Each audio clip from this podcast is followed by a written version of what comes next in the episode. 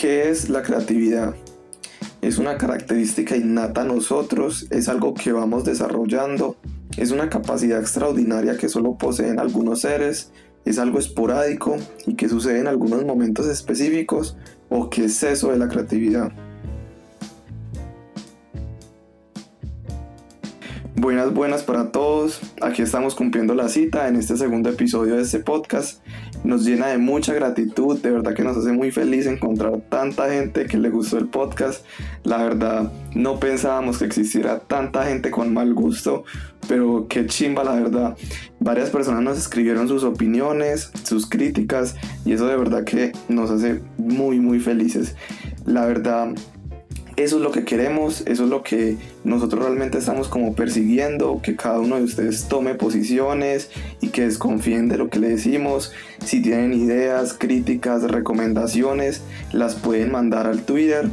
Eh, nos pueden seguir como arroba hablan de cosas, perdón, perdón, arroba hablan cosas.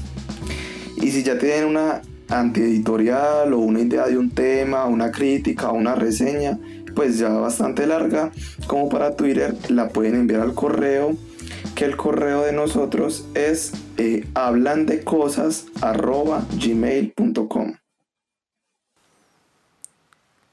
Eh, perfecto, entonces estamos aquí de nuevo una vez más hablando y precisamente el tema que nos trae hoy a esta cita surge de no saber qué tema. O sea, de, de ver la acogida que tuvo, de ver la gente que le gustó y pues pensar en que era nuestro deber hacerlo constantemente, traer esto constantemente a ustedes, pero la incapacidad de lograr conseguir un tema rápido, como de poder hacer las cosas uno, uno tras otro para ser constantes y como no dejar morir esto. Entonces, el, eso es lo que nos trae hoy a pensar realmente qué es la creatividad como qué pensamos de la creatividad, cómo conseguimos la creatividad y cómo pensamos que se manifiestan los productos creativos. Yo, yo para empezar con este tema de la creatividad, debo decir que es algo que me apasiona, que es un tema muy chévere y como que la primera persona que me gustaría hablar, pues que me gustaría hablar es Ronald Shakespeare. Él es un, él es un diseñador argentino un genio, ese man es demasiado teso. Él dice que la creatividad no existe, pero lo que sí existe es el diseño. O sea, él dice que el diseño es la creatividad y que el diseño es mucho más de lo que nosotros creemos. Pues que el diseño no solamente está en las artes o que está en la ilustración, como pues muchas veces creemos, o en, o en la edición el diseño va mucho, mucho más allá, pues según él. Es, también es una visión que yo comparto, que el diseño va, va más allá, el diseño va en diseñar una estrategia, diseñar una solución. El diseño, por decirlo de alguna manera, es crear una solución a un problema. Y eso para mí es un poco lo que es la creatividad. Yo comparto pues bastante de lo que él opina, él, cree pues que, el diseño se puede extrapolar a casi todos los ámbitos, a casi todo prácticamente, y que eh, el diseño es algo que no es necesario, sino más bien es algo inevitable. O sea que el diseño es algo de lo que no podemos huir. Digamos, en este tema hay muchas, pero muchas, muchas opiniones de acuerdo a qué es la creatividad, porque pienso que es uno de esos temas abstractos que, pues, que siempre nos rodean y como que no hay una explicación exacta. Digamos, la explicación que nos da Felipe a partir de este autor es quizás un poco novedosa a lo que conocemos normalmente. Digamos, otros tenemos pensamientos más clásicos, más académicos, académicos respecto a la creatividad, como puede ser que la eh, la academia forma la creatividad, es decir, uno estudia, uno construye la creatividad a partir de un trabajo o que la creatividad realmente puede ser espontánea y que sea cualquier persona puede ser completamente creativa o no creativa. Esto es algo muy, muy interesante. Por ejemplo, este man, este man da algunos ejemplos como unas anécdotas que parecen ser chistes, pero son anécdotas. Son, son muy buenas. Él tiene una que se llama El diseño llegó a la luna. Y esta, esta anécdota trata sobre de que a, uno a un diseñador le encargaron, valga la redundancia, el diseño de una nave espacial, el transbordador que hicieron para llegar a la luna.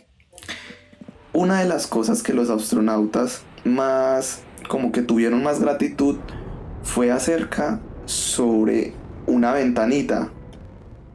Ellos decían que esa ventanita, pues realmente no era nada práctica, pues eh, práctica en, pues en términos físicos o que ayudara a la aerodinámica de, de la nave o esas cosas, pero que realmente fue esa ventanita la que no dejó que ellos se volvieran locos. O sea que fue esa ventanita la que les ayudó a seguir hasta llegar a la luna. Por esa ventanita ellos podían ver a la Tierra y con eso ellos podían como mantenerse cuerdos de alguna manera. Y eso fue gracias al diseñador ahí eso complementa de que es el diseño el que está en todas las situaciones. Este man también tiene una, una, anécdota y es que cuando el imperio romano estaba invadiendo el pueblo farsi, que es como eh, Afganistán, ellos no son árabes, ellos son eh, un pueblo diferente. Ellos, los romanos, lo superaban en número, pero por muchos. Y este pueblo eh, tenía un arco muy, muy diferente a los que se conocían en Europa. Este pueblo está en Asia. Este arco tenía mucho más poder que los arcos romanos y fue gracias a este arco que ellos ganaron. Ellos no, ganaron entonces porque tuvieran un gran líder o unas grandes tropas, sino porque tenían un excelente diseñador. Exacto, y digamos el diseño, el diseño como facultad creativa o la creatividad como facultad de diseño nace de una detección del entorno, que digamos aquí se, se parte en dos. En la resolución de un problema, o sea, de detectar un problema y buscarle una solución, o de encontrar una solución sin buscar, sin, sin realmente buscarla, me hago entender. Como que yo no estaba buscando darle solución a ese problema, pero algo que hice, algo que creé, terminó dándole la solución inevitablemente. Sí, esto es, esto es muy cierto. Por ejemplo, él, también sostiene de que el diseño, como usted lo decía antes, es algo que, pues el diseño, tomándolo como al mismo tiempo creatividad, eh, se tienen que trabajar, o sea, se tienen que estudiar, se tiene que entrenar. Eh, él dice pues que cada uno ve lo que sabe. Entonces, eh, si usted ve solamente bobadas en su entorno, pues entonces, ¿qué es lo que usted sabe? ¿Qué es lo que hay en su mente? una persona que tiene más conocimiento es capaz de ver más, es capaz de ser más creativa, esto es algo que pues es un poco chocante porque ya aquí como la creatividad con el conocimiento. Entonces como que una persona sin conocimiento no puede llegar a ser tan creativa como otra que sabe mucho, pues por decirlo de alguna manera. Y es que, a ver, el entorno, el entorno, el contexto, la cultura, porque esto es un tema también cultural, predispone al autor qué tan creativo o qué tan poco creativo puede ser. Como usted lo decía, qué tanto conoce, qué tan poco conoce, eso predispone ya cómo van a ser sus creaciones. Eh, sin embargo, hay, pues hay posturas que sostienen que la creatividad es innata, que es como un don, algo que es innato al ser humano y que todo ser humano es creativo. Pero choca entonces si su contexto, su entorno es de de poca, de poca academia, qué tan creativo, qué tan poco creativo es. ¿Y quién define qué es o no creativo? ¿Si el autor o el entorno en el que él está? Esa es una pregunta bien bacana porque, porque entonces la creatividad se vuelve algo que, que junta dos mundos, lo personal y lo social. O sea, es necesario que, haya una sociedad que valide lo que usted hizo, diciendo si, si, es, creativo, si, si es creativo o si por, lo, por el contrario no lo es. Exacto, es como que ese resultado no se queda en solo tener la obra, que es por ejemplo alguien crea alguna pintura, una obra musical, etcétera, pero si la guarda para sí mismo, pues que define si fue creativa o no, si el proceso fue creativo o no. La cosa es que entra en una subjetividad de ambos lados, de que al autor le puede parecer creativa por todo el proceso que hizo y cuando la lanzó, cuando la sacó al contexto, las personas dicen que es carente de creatividad, pues esas personas también pueden tener una visión subjetiva de qué es la creatividad, pueden que sus conocimientos no lleguen hasta donde los conocimientos del autor, entonces es algo como que, que raya con que no hay un consenso, no hay una objetividad. Eso es, eso es verdad, y es que a veces la creatividad se vuelve un tema un poco como elitista y discriminador, porque pone por encima a algunas personas y por debajo a otras, pero también da como cabida a que algunas personas se adueñen de la creatividad. Entonces ellos dicen como que en su mundo eso es creativo y lo demás no lo es. Eso, eso a veces pasa con, con algunos artistas o con algunos creadores estéticos, pues que, que se adueñan de la creatividad y solamente es como su campo el que es creativo y el resto son otros, otros aspectos, pero que no tienen creatividad. Exacto, es como la, las corrientes de las vanguardias, en las que ellas se, se ponen en el tiempo, como decir a la moda, lo que está a la moda, y se vuelve esa moda un estandarte de creatividad, como un estándar en ese momento lo que es o no creativo. Eso es muy cierto. Y también hay otras personas que, que antes como que desmeritan o subestiman la creatividad como que piensan que es un aspecto secundario de la vida o que es algo que solamente hacen como los locos, pues por, exagerarlo obviamente, pero, pero eso a veces pasa, como que subestiman la, la creatividad y no se dan cuenta de que también en sus campos son, son creativos haciendo cualquier cosa. pues a veces como que pecamos de, de encasillar la creatividad solamente en algunos aspectos eh, si mucho a veces la sacamos y decimos que un chef también es creativo, que este tipo de personas son creativas, pero nos olvidamos de que una persona haciendo ciencia es creativa, y una persona escribiendo es creativa, no necesariamente escribiendo literatura. Claro, y aquí entran eh, nombres como el proceso creativo, la obra creativa, porque entonces la, creatividad se empieza a expandir y deja de ser como que solo la puede tener una persona o el autor a que pasa a ser el producto, algo creativo, el proceso para realizar ese producto y pues la dimensión social o cultural que fue que estuvo envuelta en el proceso. Entonces se puede decir que eh, un autor es o no creativo, pero sus obras son creativas o eh, la forma en la que hace las obras, el proceso es creativo. Puede que su producto no sea innovador, no sea novedoso, pero la forma en que la hace sí. Y eso convirtió el modelo en algo creativo y novedoso. Por ejemplo, traigo el tema de cuando se crea la línea de ensamblaje de autos. Pues, o sea, los carros ya existían, ya había creación de carros, pero la forma de cómo se creaban y cómo se llevaban al público pues era distinta a, la que llegó cuando Ford hizo la línea de ensamblaje, en la que las personas, cada una tenía un trabajo, hacía algo especial y finalmente salía al carro, no era como antes que era algo de artesanos. Entonces, ¿qué hizo Ford? Y fue novedoso creando la línea de ensamblaje, pero finalmente era un mismo producto el el que ya existía, que era el automóvil.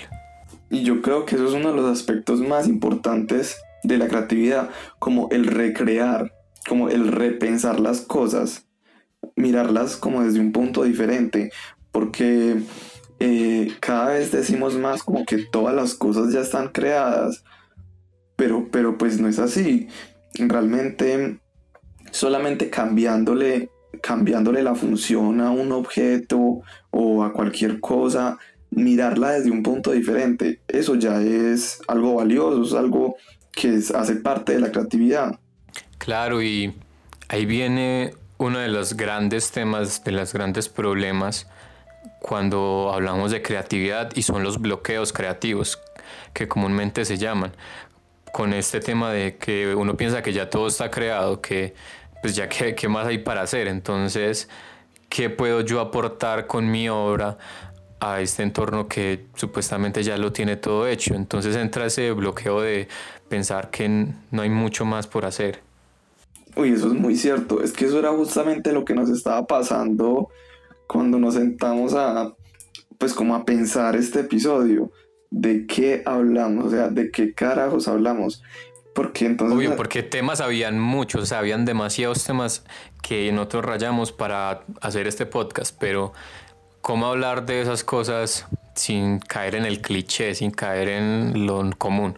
Y es que eh, ahí está el problema, o sea, ahí está como la, clave, la de cómo, cómo coger algo normal, algo banal y, darle un toque diferente, o sea, que no caiga en el aburrimiento, en el cliché o en, cosas sin importancia, porque esa es la otra. hay muchas cosas para hablar, para decir, para hacer, para crear, pero, pero la importancia, o sea, que, que, que bacana y todo, pero, pero pues eso no importa, no le importa a nadie. Sí, porque la idea es que, ¿por qué me quedo yo a escuchar esto y no este otro video que dura la mitad y tiene ilustraciones? Eso es como eso. ¿Qué tiene eso de llamativo? ¿Por qué debería de verlo o no? Y eso me parece bien, bien bacano. Y eso nos lleva como, como a otro punto. Y es como esos esos momentos creativos, como Eureka. Eso, eso tiene un nombre, pues, como un poco más, más común. Para algunas personas se llama serendipia. Pues algunas personas eh, lo catalogan como, como creatividad a partir de lo fortuito. Entonces ahí entra como que será la creatividad entonces algo de momentos espontáneos, como de un momento a otro se me ocurre esta idea y esta idea es súper creativa. eso es una serendipia, como esos momentos de inspiración. Claro, eh, yo siento que aquí es donde empezamos a unificar las dos posiciones, la posición de, esta parte de la serendipia, de, de las cosas espontáneas y la parte de que la creatividad se construye. Porque pues pienso yo que muchas veces cuando se está en ese bloqueo, cuando no se sabe qué hacer, pues si yo ya no tengo herramientas, o sea, preconceptos, preideas ya del pasado, pues me va a ser más difícil hallar una nueva. Eso se trabaja mucho, digamos, desde mi parte, desde la parte de la música en la que uno muchas veces hace muchas melodías, hace muchas cosas que finalmente no le terminan sirviendo aparentemente. Pero que digamos ya cuando hay un trabajo, hay que responder por algo rápidamente, que usted tiene un corto periodo de tiempo para hacerlo, pues usted como se imagina todo desde cero, es prácticamente imposible, a no ser de que usted sea pues Mozart, y pues Mozart no soy. Entonces, todas esas ideas que uno, entre comillas, desechó o que trabajó en el pasado, pues ayudan a que en este periodo que ya tengo pueda crear cosas nuevas que con esos trabajos que hice pueda repensarlos y pueda innovar dentro de eso que ya creé. Entonces puede que llegue ese momento en el que yo diga, uy, esto es. Y que esto sea yo jugando con una melodía que ya había hecho en el pasado, por ejemplo. Eso, eso es muy, muy bacano. Es como aprovechar los estímulos, como que son los estímulos los que a uno le dan a veces la capacidad para ser creativo, para crear, para hacer cosas nuevas. Esos estímulos no, salen de la nada. Es como, hay muchos, hay muchos ejemplos de serendipias en, la historia. Uno de estas es como el, de, el del científico Arquímedes. Creo que es él, creo que es él. Si no, pues me, me corrigen. eh, que él se sumergió en una, en una bañera y vio que el agua se desbordaba mientras él estaba intentando solucionar un problema y era cómo diferenciar el oro de un material que, que tuviera unas características muy idénticas.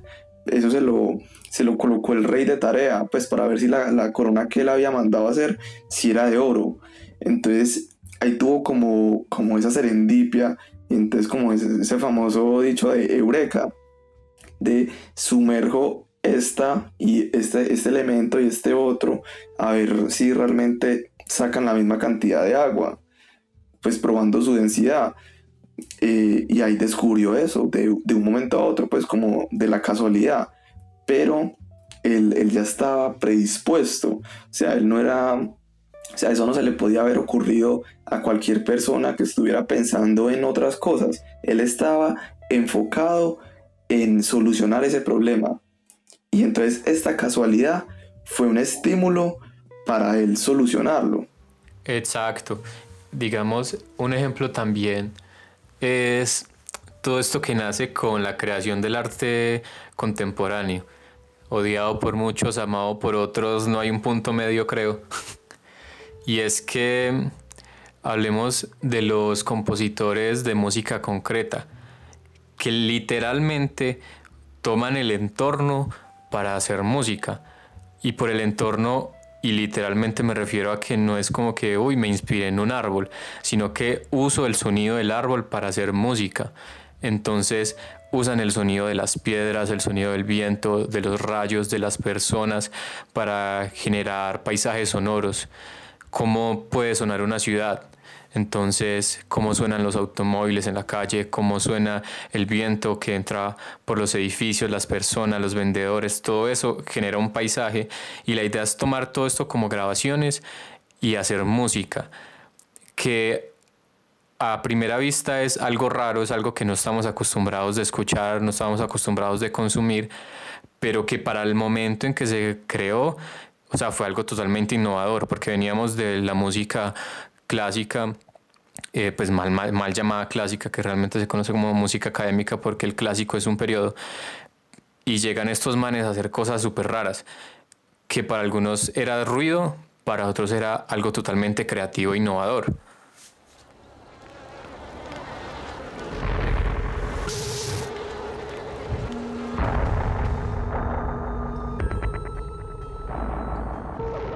Claro, y es que ahí tenemos que retomar, o sea, cada vez que se habla de creatividad, toca obligatoriamente hablar de, del arte y tenemos que retomar como la parte social.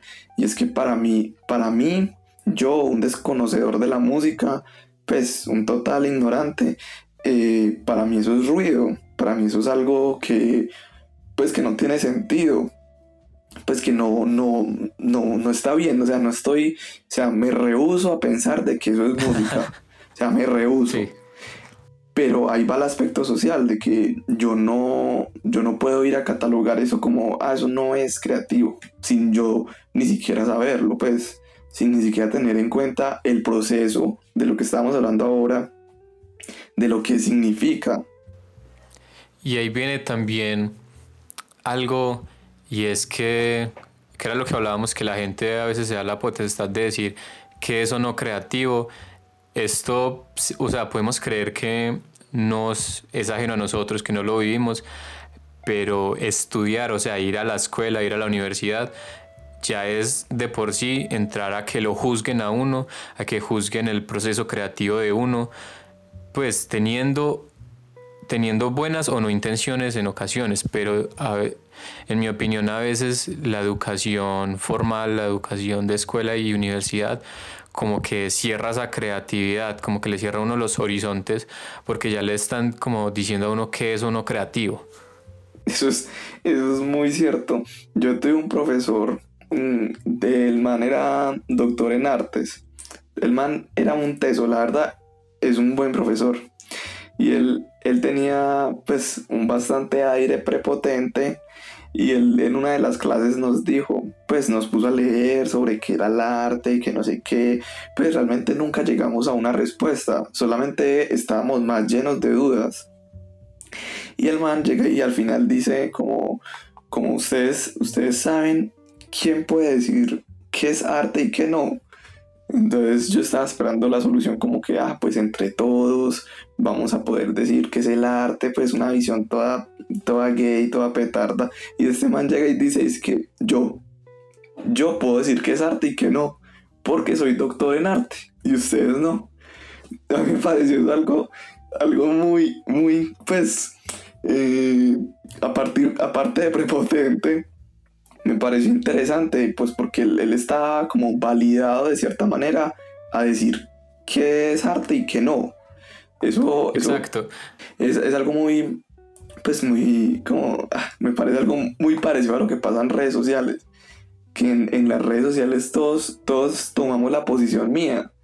Eh, y yo no estoy diciendo que sea mala o buena, solamente pues que a veces nos comportamos de esa manera y entramos a juzgar qué es algo y qué no, que esto está bien, esto no, esto es arte, esto no lo es, esto está bien hecho. Sí, y entonces yo me pregunto, ah, pues quiénes somos para pa, pa, llegar a decir eso. Obvio, digamos él, pues sí tiene una postura académica muy fuerte para, pues para sustentar lo que dice. Sin embargo, hay modelos y yo sin, sin ser pedagogo ni nada, sin saber. Un pedagogo, de, un pedagogo de, reeducativo. Reeducativo. sin ser pues un pedagogo reeducativo ni saber de cómo funcionan los modelos. Pienso yo que muchas veces el, pues los modelos que tenemos actuales nos cierran, como que no nos dan oportunidad de, de explorar la creatividad. Y pongamos cosas puntuales, como decir una clase de historia. Usted cómo hace una clase de historia sin aburrir a los pelados, sin decirle como que, bueno, en esta fecha pasó esto, ah, bueno, muchas gracias. Pero si usted hace una clase diferente, pues está apoyando primero un proceso creativo al hacer la dinámica y que sus estudiantes no se aburran y que los estudiantes pues busquen también métodos distintos de aprender y que no se queden siempre con el mismo esquema de tome teoría, tenga examen, resuelva, califique. Ah, usted tuvo menos calificación, entonces usted es menos que este estudiante que tuvo más calificación. Eso es, eso es un, pues eso, me parece muy aleta. Y es, es como, pues en tiempos modernos, esa pregunta sería, ¿cómo hacer una clase virtual divertida? agradable, agradable. Yo sí conozco un pedagogo reeducativo. El man, el man se llama Ken Robinson. Él no es tan prepotente como mi profesor, pero él también es doctor. Y él, él cree, él cree que, que la escuela, el colegio mata la creatividad de las personas por, por precisamente eso. Porque él cree que los errores, los errores nos llevan a, a pensar nos, nos llevan a como a, a, tratar de solucionarlos. Los problemas, los errores hacen que, que, las cosas sucedan. A veces cuando las cosas pasan bien, pues no pasa nada, hasta ahí llega. Pero cuando cometemos un error, un problema, eh, pues en la vida real, pues hay que, hay que solucionarlo de alguna manera, nos obliga a pensar. En la escuela es diferente. En la escuela usted comete un error y es castigado por cometer ese error entonces usted siempre está tratando de, de evitar eh, cometer errores y eso, y eso, eso realmente es castigar la creatividad. Eso es para mí, para mí eso es castigar la creatividad. Obvio, porque si satanizamos el error, pues siempre vamos a buscar una perfección que si miramos el mundo real no existe. O sea, el mundo real no funciona de esa forma. El, este, man, este man dice que los errores no son creatividad. Pero si uno no está abierto a los errores, no puede ser creativo. Y yo creo que eso es muy cierto. Yo creo que eso es bastante cierto. Él, él, él expone, pues él, él también es profesor de artes. Y él dice que todos, o sea, que la creatividad es algo innato, de la, que la creatividad nace con nosotros. Y el arte también, al, pues, al mismo tiempo, van como entrelazadas, van unidas. Que porque un niño, un bebé, usted le pone música y él se empieza a mover sin, sin él ni siquiera saber qué es bailar, pues sin tener ideas de, de qué es la música, qué es el ritmo, bueno, infinidad de cosas. Él no sabe, él simplemente se empieza a mover. El niño sin saber qué es un dibujo, qué es una crayola, qué, es, qué son las cosas, él con lo que pinte empieza a rayar paredes. Él dice entonces que como que la creatividad, el crear, el arte es algo que está en nosotros y que es la escuela, eh, es la academia, es, la educación actual la que mata un poco esa creatividad, que nos mata un poco eso y nos hace pensar mucho eso como en los errores, tratando de evitar errores, entonces nos, nos cierra un poco como nuestra, nuestro arte natural, nuestra creatividad innata.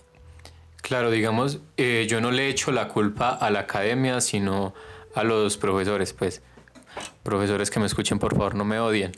No, pues no es como que no es que los profesores estén mal, sino que a veces los profesores es eso, como que matan la creatividad de los estudiantes, porque para mí la academia es este dicho súper cliché que usted aprenda las reglas para poder romperlas, ¿cierto?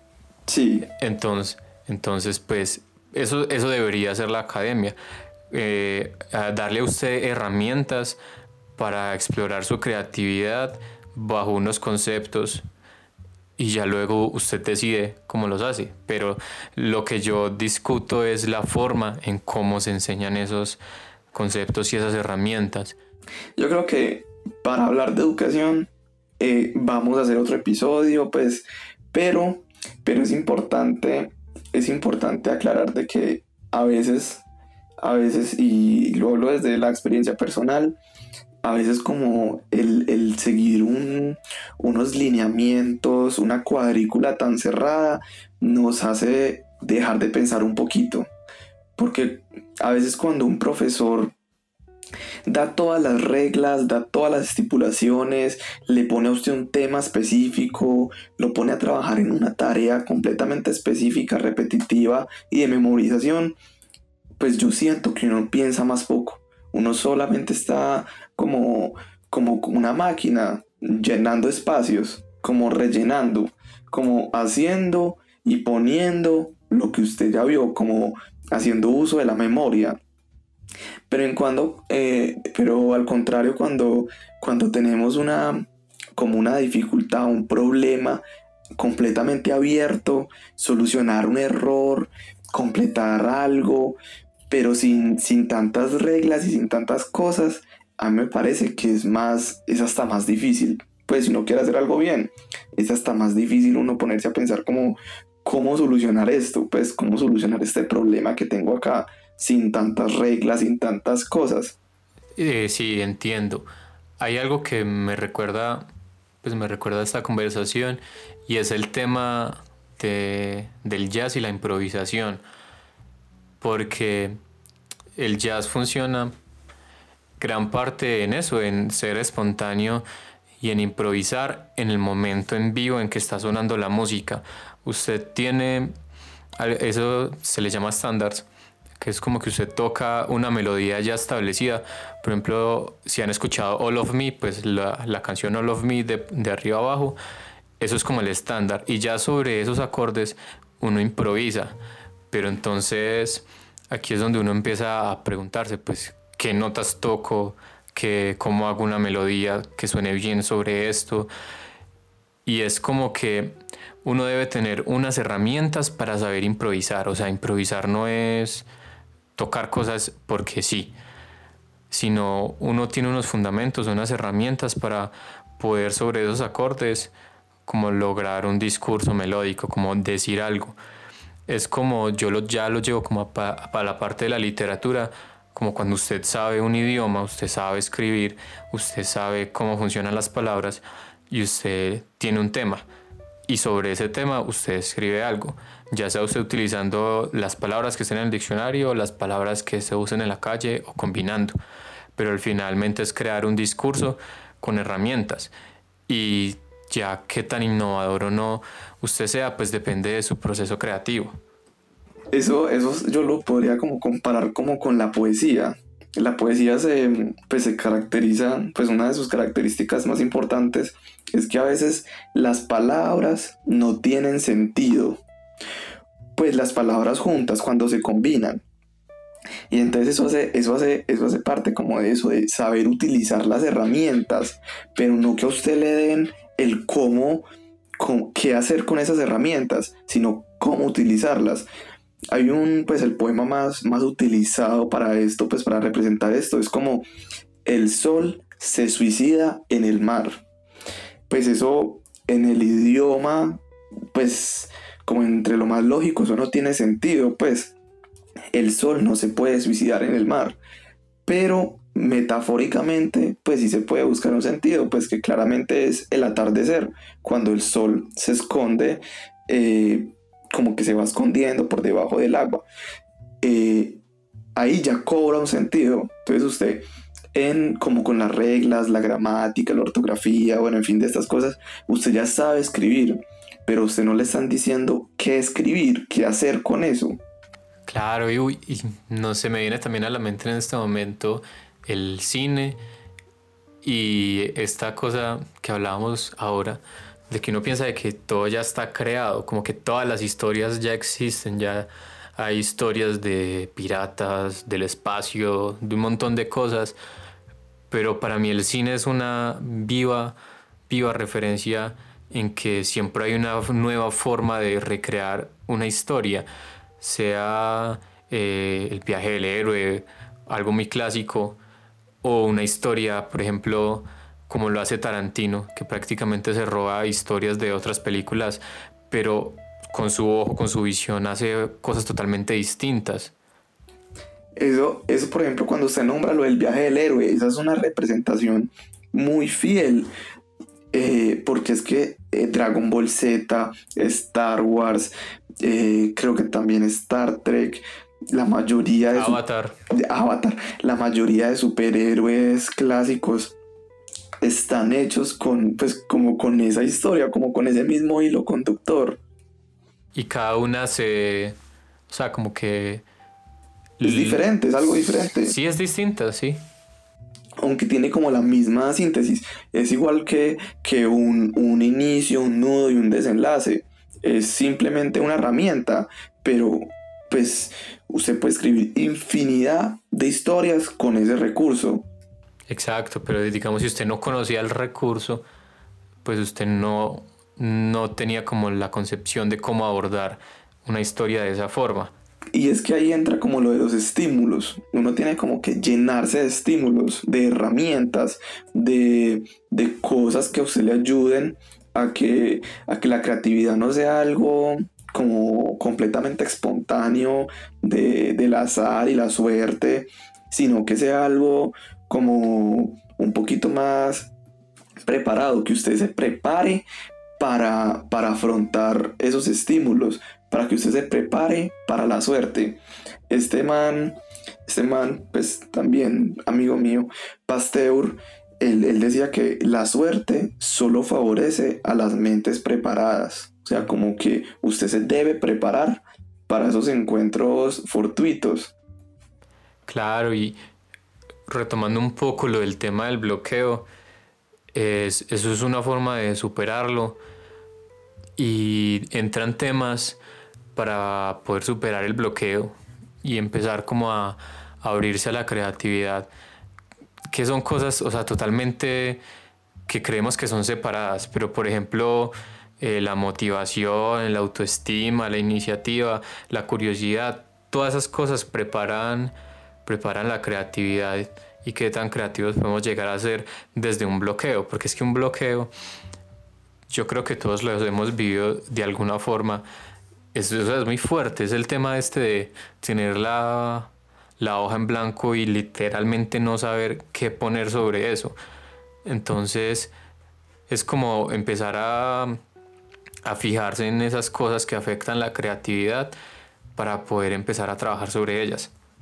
Eso me parece, pues voy, me, me leyó la mente prácticamente, o sea, prácticamente me leyó la mente, porque es que un bloqueo es eso, es como el síndrome de la hoja en blanco. Eso, eso, es, eso está medicado y todo prácticamente.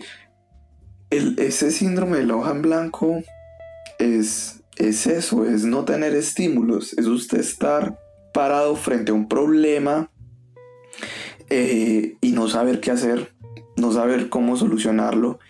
Pero el problema no está en eso, no está en no saber solucionarlo, sino el quedarse mirando esa hoja y esperando que lleguen ideas.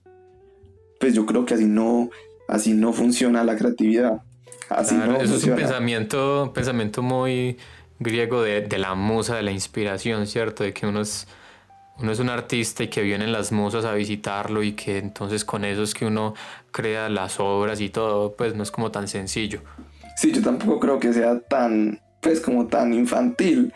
Uno debe de llenarse de estímulos dependiendo del problema. En estos días pues que estábamos hablando acá y que, y que usted me decía que no sabía qué, qué escribir, pues qué escribir, qué hacer, qué, qué componer.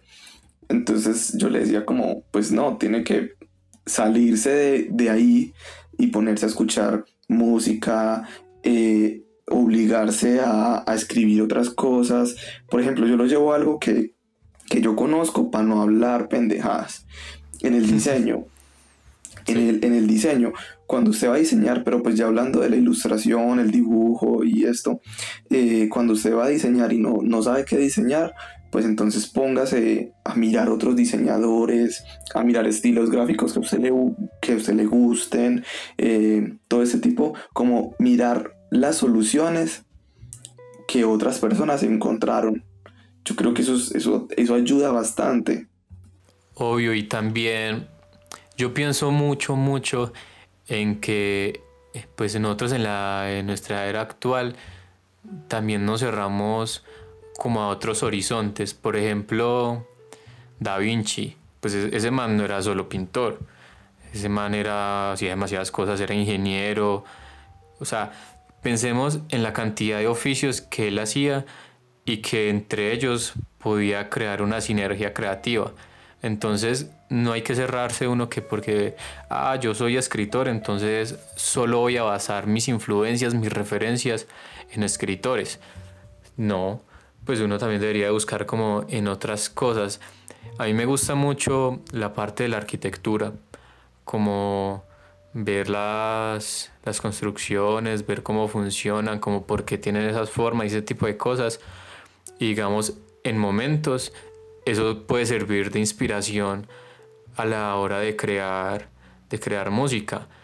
Puede que no sea la música más común, más popular, pero son aspectos creativos y en estos momentos me acuerdo precisamente algo que junta estos dos temas y es el pabellón Philips que hizo Le Corbusier, que es una obra arquitectónica hecha específicamente para reproducir una obra electroacústica, que en ese tiempo era muy difícil pensar en que voy a lanzar un sonido por el lado derecho de los audífonos o el lado izquierdo, porque pues en ese tiempo no existían, entonces había que utilizar muchos aparatos, había que trabajar músicos, ingenieros y arquitectos para poder lograr estas cosas.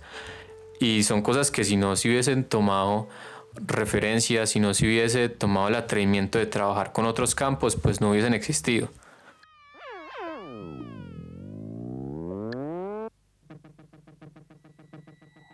Eso a mí me parece, pues, uy, eso a mí me parece brutal, eso a mí me, eso me, apasiona bastante, cómo combinar varios aspectos para que se vuelva uno solo.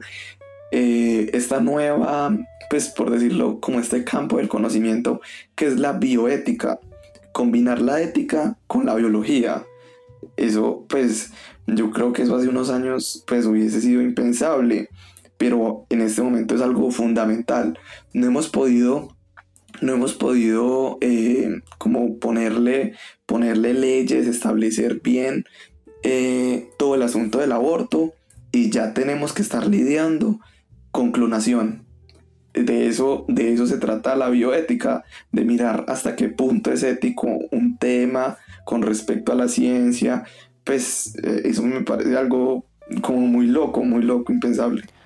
Obvio, y entonces, pues con eso yo, pensaría que la creatividad es exponencial, o sea, que aumenta con el tiempo, como que hay periodos de la historia en que la creatividad como que aflora, pero van a venir periodos, no sé, o en, o en este momento me contradigo, no sé si sean más creativos o con creatividades distintas.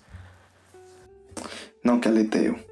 Yo pienso que yo, pienso que, la creatividad, como, como redondeando, ya como mi opinión personal, eh, pensaría que la creatividad entonces es algo innato, es una habilidad que nosotros nacemos con ella, pero que la tenemos que desarrollar, que la tenemos que entrenar, que es como un músculo, es algo que tenemos que potenciar, que tenemos que estudiar, que le tenemos que dar para que se vuelva mucho más fuerte, para que cada vez tengamos menos, eh, menos síndromes de la hoja en blanco, menos bloqueos creativos y que uno la entrena es llenándose de estímulos, estudiando, conociendo más, eh, practicando, haciendo, obligándose a hacer.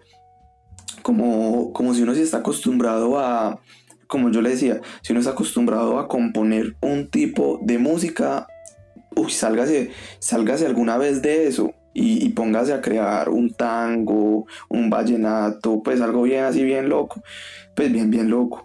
Y eh, eh, como si, como sálgase, mire las cosas de un punto de vista diferente, para mí eso sería la creatividad. No, total, o sea, para mí, para mí es eso, es eso, es algo innato que uno va, uno va construyendo a partir del tiempo. Y yo le agregaría la parte en que el contexto, pues la sociedad eh, valida, valida muchas de las cosas, porque la creatividad también, también vive de la sociedad. O sea, hay, las cosas se crean para los demás, más que para uno. Pues, pues uno puede decir como que, uy, sí, esto fue creativo, pero finalmente somos seres sociales en que nuestras cosas se, sí o sí terminan afectando a los demás entonces yo digo que es eso, también algo contextual. Sí, sí, creo. Ya pues para terminar esto, eh, recordarles que, si tienen ideas, opiniones, eh, críticas, amenazas de muerte, insultos, eh, de verdad que nos los pueden mandar al correo electrónico, también nos los pueden, nos pueden tuitear, nos pueden responder por, pues, por Twitter, los invitamos pues para que nos sigan, para que interactuemos un poco. Esto no es solamente como nosotros hablando, vamos a, traer invitados. Entonces, si ustedes tienen ideas de temas que quisieran tocar o, o sí, cosas por el estilo, por favor háganoslas llegar. De verdad que las vamos a leer todas, así sea solamente para responderles no un insulto o bloquearlos, pues de verdad, de verdad que los vamos a, vamos a leer y se los agradeceríamos. Tal, muchas gracias a todos los, los que nos escuchan. Esto lo hacemos con mucho cariño. No es como que alguien nos pida hacerlo, nosotros mismos queremos hacerlo, que nos escuchen pensar. Más que, más que todo, porque esto no es dar veredictos ni dar ensayos científicos de qué son las cosas, sino como solo hablar de lo que pensamos. Puede que algunos se sientan identificados, otros no, a otros les entre la curiosidad por investigar sobre el tema y se den cuenta de que todo lo que hablamos fue mentira o que algo fue cierto. Entonces esto es colaborativo para ustedes y también para nosotros. Eso qué bacán, elegante. Eso fue Millennials hablan de cosas.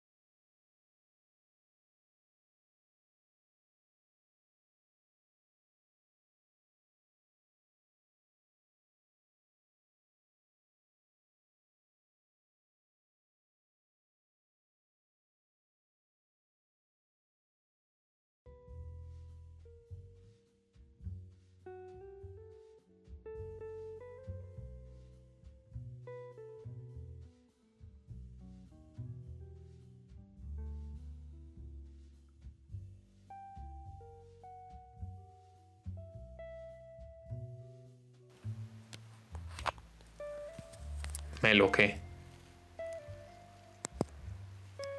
Uy, 49 minutos. Siempre nos va